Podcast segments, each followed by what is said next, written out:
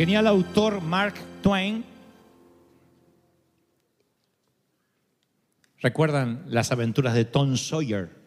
Yo leí ese, creo que fue el primer libro que leí en mi vida, el primer libro que leí completo, luego me enamoré de la prosa, de la pluma de Mark Twain. Y él solía decir, porque además era un gran filósofo, un gran pensador, toda persona es como una luna, tiene un lado oscuro que jamás se lo mostrará a nadie ni siquiera a su cónyuge. De la frase de Mark Twain se desprende una pregunta. Si pusiéramos una cámara 24 horas como el programa Big Brother, tras bastidores, en tu propia vida, en la mía, ¿qué veríamos? Recuerdo a mi vieja diciéndome siempre, peinate bien, Dante, que la gente también te ve atrás de la cabeza. Y yo pensé que ese era un problema mío. Ahora veo a nuestro hijo Jason que también, él se peina acá, se hace una lamida de vaca acá, así y atrás tiene los pirinchos así, el condenado, así. Digo, no te ves atrás. Y él se peina acá y dice, me peiné bien y se peina acá el pelito. Y atrás tiene así, es el pájaro loco. Siempre hay una parte nuestra que creemos que la gente no la ve, pero es porque nosotros no la vemos o creemos que no se nota.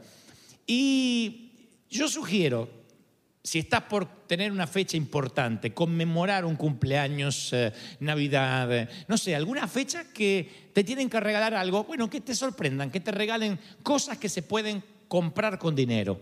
Pero lo que no se puede comprar con dinero tienes que autorregalártelo. Es una sugerencia de verdad que creo que funciona. Y yo me regalaría, voy a ser más auténtico. Y esto significa cambiar a veces las bases en el matrimonio, cambiar no las bases del amor, sino las bases de la convivencia, cambiar las bases en el ministerio, decir, mire, me cansé de simular, yo quiero ser esta persona que soy.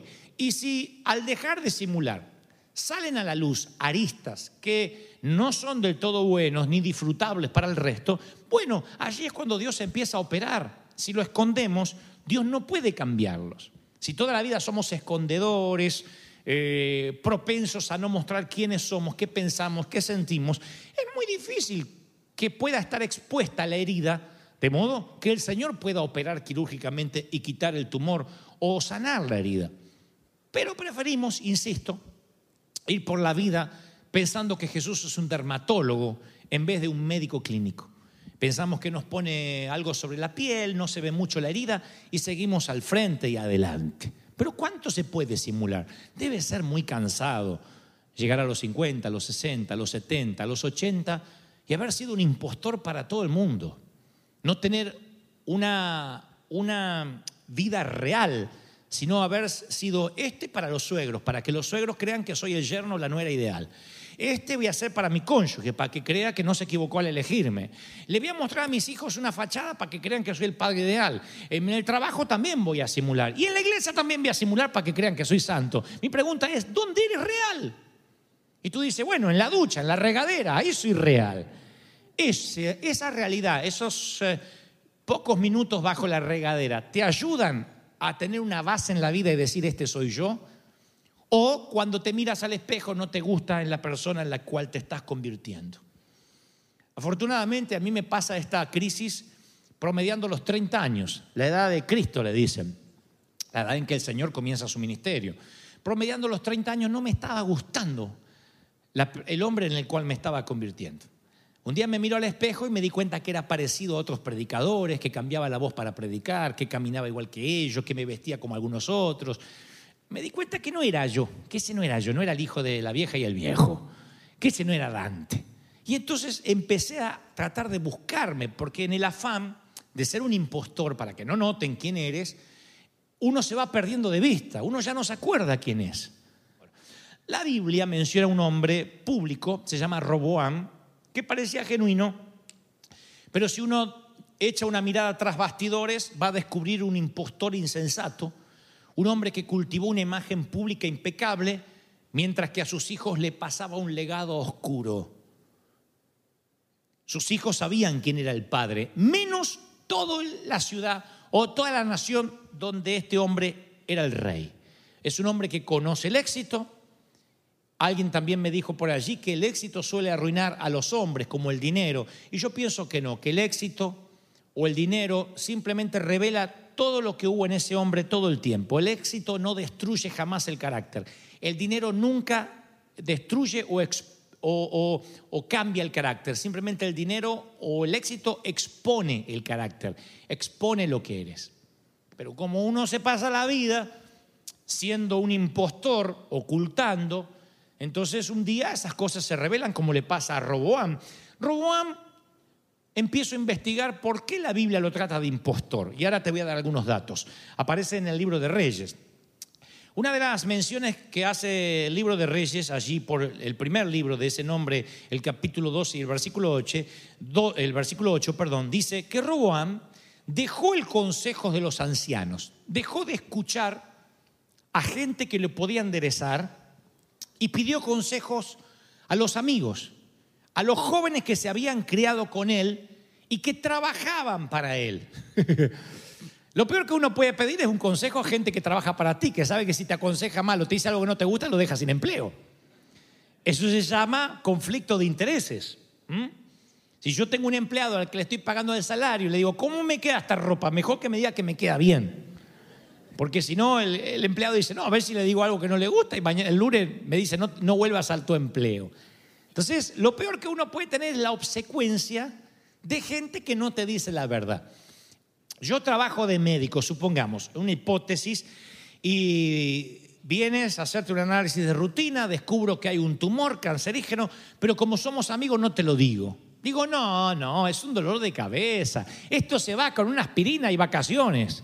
Tú te vas feliz, menos mal que Dante es médico al fin y al cabo te estoy haciendo un prejuicio, un perjuicio, porque vas a terminar muriendo por no saber la verdad. Pero ¿cuál es el primer paso para ser un impostor? Cuando no estás buscando consejos, sino justificación. Siempre que estás buscando justificación, no estás pidiendo consejo. De allí que yo siempre digo, si vas a pedir perdón, no pidas justificación ni expliques por qué lo hiciste. Se pide perdón y ya. Si no, el perdón pierde su peso. Si yo te digo, perdón, perdón que te robé. Lo que pasa es que yo tenía mucho hambre y si yo no robo, tengo, no pienso en mi familia, no lo hice por maldad. Todo eso que expliqué le quita validez al, al, pedido de perdón. Yo tengo que decir perdón porque fui un ladrón. Las motivaciones, las razones las arreglo con el Señor, no contigo. Si no, el perdón no sirve. No sirve cuando alguien dice, pastor, perdón, perdón, que chismié. Lo que pasa es que no lo hice por maldad, lo hice porque siento celo por la obra de Dios. ¿Para qué me venía a pedir perdón? Que le queda bien con Dios y con el diablo. No pida perdón, sigue siendo chismoso y que Dios te bendiga. Si uno pide perdón, no tiene que estar buscando justificación. Y así para con el Señor. Yo hasta he escuchado oraciones, Señor, perdóname, Señor. No lo hice por maldad. Tú conoces mi corazón. Hasta se quieren justificar con Dios. Dios dice, ¿me pedí perdón condenado o no me pedí perdón? Sí, perdón de verdad, perdón de verdad. Y ahí viene el perdón de Dios. Ahí es cuando la sangre de Cristo te limpia. De otro modo, si buscas justificación, te haces un impostor hasta con Dios. Uno no tiene que justificarse ante Dios. Hay que decirle, Señor, yo soy así, un desastre. ¿Qué puedes hacer con este desastre? Dile lo que eres al Señor. Porque si pides o das una explicación, el perdón termina siendo diluido, termina siendo un híbrido y no termina siendo un arrepentimiento genuino. La cosa es que este hombre que toma con desdén el consejo de los más sabios y se presta a oír a los muchachos que trabajan bajo salario, le sucederá algo que mostrará tal cual es lo que es Roboam. Segundo libro de Crónicas, nos vamos a otro libro, allí cuenta lo que le pasa a Roboam. Dice que sucedió en el año que Roboán ya llevaba el quinto año en el poder, que un rey de Egipto llamado Sisac sube contra Jerusalén. Roboán es rey, obviamente está siendo rey de Israel.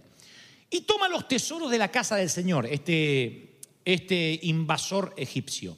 Toma los tesoros de la casa del rey, se apodera de todo. Un día le roban todo a Roboán, todo. Llevándose todos los escudos de oro que había hecho Salomón el hijo de David, todos los escudos de oro que había en el palacio. Entonces el rey Roboán hizo escudos de bronce en su lugar. Y yo me pongo a pensar, ¿por qué enseguida los reemplaza? Lo único que reemplaza este Roboán son los escudos de oro por los de bronce. Sigo investigando, voy a otro libro de crónicas y ahí descubro que Salomón había hecho 200 escudos de oro, de los cuales pesaban 18 libras de oro labrado. Asimismo hizo 300 escudos de oro batido, teniendo en cada escudo 9 libras de oro, y los puso el rey en la casa del bosque del Líbano. Esos eran, eran unos escudos que cubrían al soldado casi de cuerpo entero de oro macizo. Era lo que sorprendía cuando entrabas al templo de Salomón, cuando entrabas al palacio, eran los soldados apostados con unos escudos que brillaban por el sol. Eso intimidaba. Cuando alguien iba a declarar la guerra o intentar un tratado de paz, tenía que pasar por soldados con escudos de oro, no estaban manchados ni rayados, eran los escudos de oro que brillaban, que tipificaban pureza, tipificaban, el oro tipifica lealtad, tipifica paz en la ciudad, en el reino. Así que esos escudos fueron los que le robó el egipcio a Roboán. Cuando Roboán ve que le robaron los escudos, dice que hizo escudos de bronce en su lugar y se los entregó a los jefes de la guardia que custodiaban la entrada de la casa. Y cuando el rey entraba en la casa, los de la guardia los ponían allí, o cuando venía cualquier jefe de Estado. Y después los volvían a guardar. Cuando alguien venía, insisto, a visitar al rey, tenía que pasar por un pasillo de 500 escudos de oro, un camino intimidante con guardias enormes que les cubrían la mitad del cuerpo.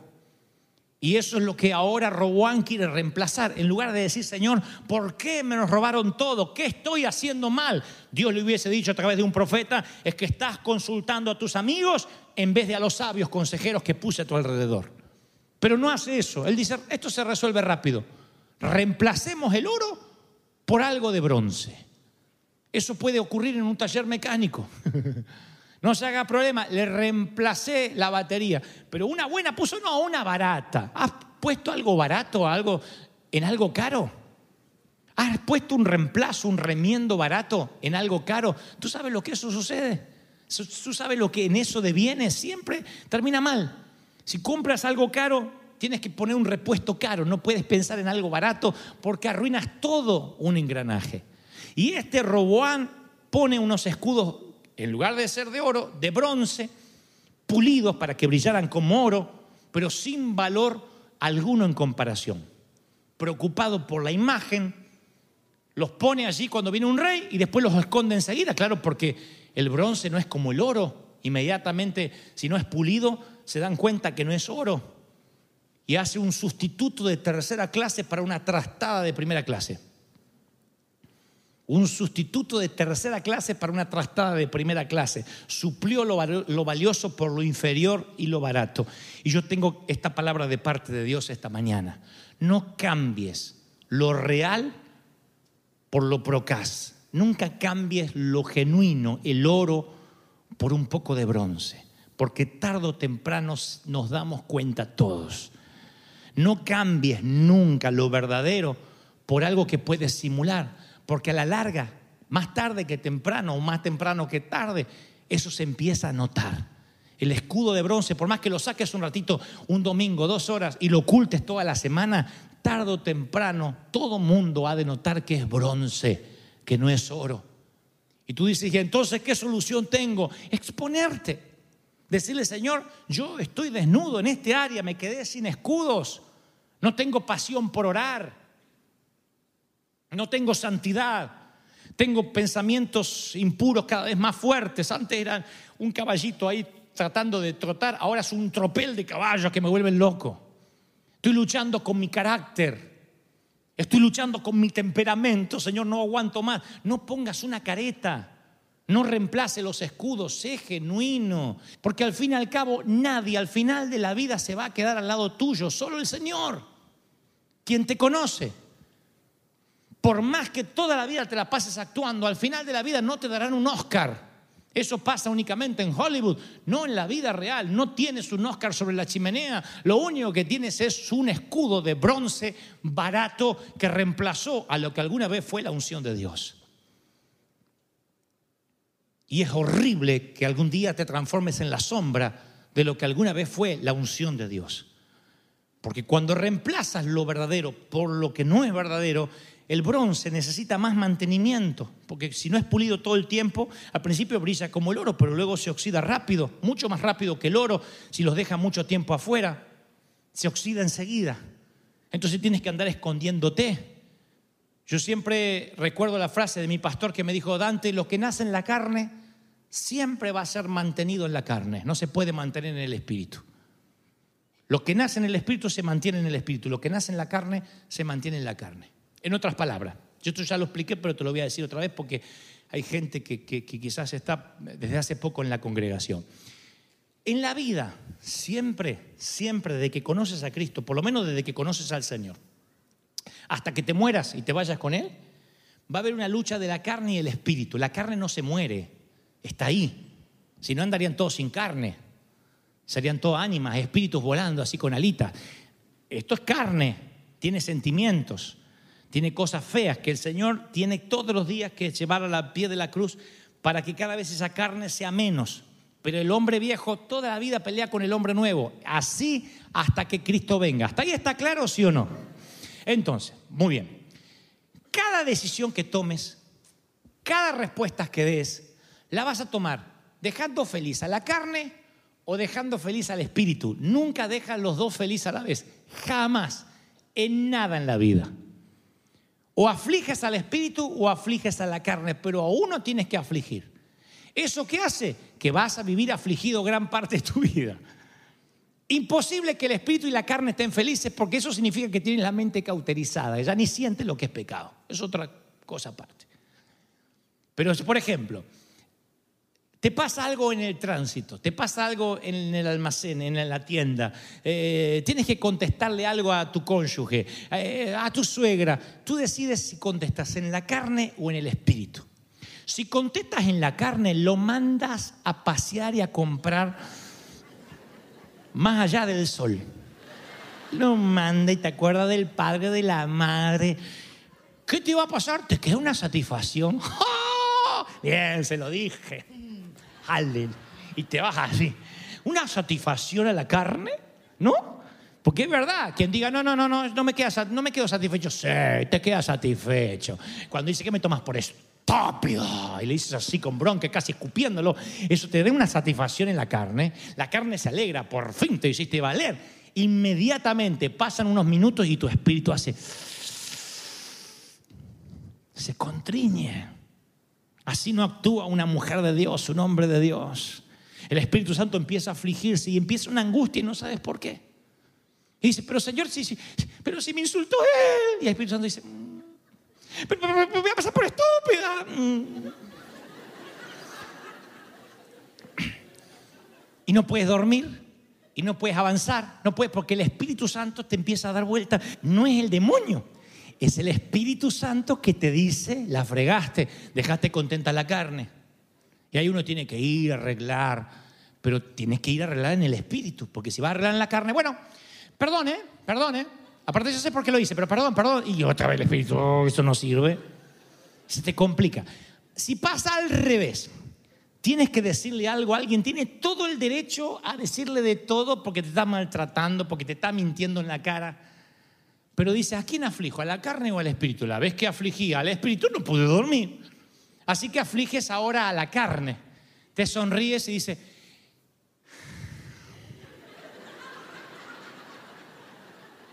voy a orar por ti. ¿Qué pasa esa noche?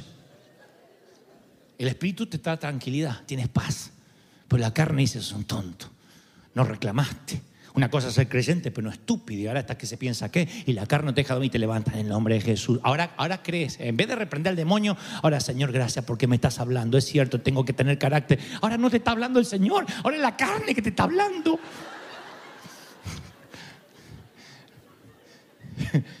Lo que se empieza en la carne hay que mantenerlo en la carne y lo que se empieza en el espíritu hay que mantenerlo en el espíritu. Y si tú reemplazas escudos de oro por escudos de bronce, te vas a volver loco, loca para pulir el bronce. Todo el tiempo lo vas a tener que estar puliendo. En cambio, cuando es del espíritu, eres genuino, el que le gusta bien y el que no también. Dios no terminó conmigo, soy una obra en construcción. Pero cuando tú te empeñas en mostrar algo que no eres, Vas a tener que estar puliendo y puliendo y puliendo, sacando un poquito el escudo un par de horas el domingo y lo vuelves a ocultar para que no se vea que es material barato. Pero tarde o temprano la gente sabrá que es material barato. Encima al bronce le sirve cualquier molde, porque el bronce es una aleación de cobre y hierro y es fácil moldearlo.